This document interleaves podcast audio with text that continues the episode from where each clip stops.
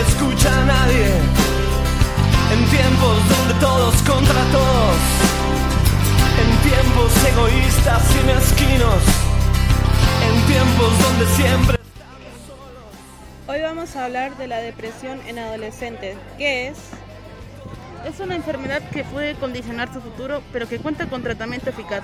Se considera que entre el 5% y el 10% de los adolescentes podrían recibir un diagnóstico de depresión, cuya expresión más grave puede ser el suicidio. Ante la duda, lo mejor siempre es consultar con especialistas. ¿Cuáles son sus síntomas?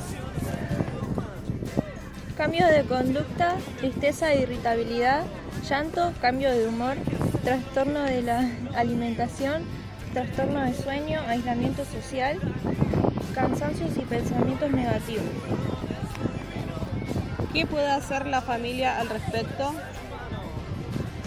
El papel de la familia es muy importante porque brinda contención y escucha.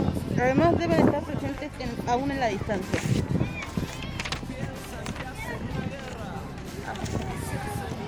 ¿Y qué no se deben hacer?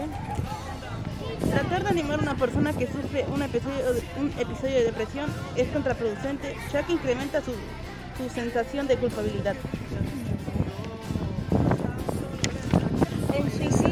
Considerado como la segunda causa de muerte en adolescentes y jóvenes, de entre 15 y 29 años. Por eso no dudes en pedir ayuda. Puedes llamar a la línea de prevención del suicidio 0800 345 1435.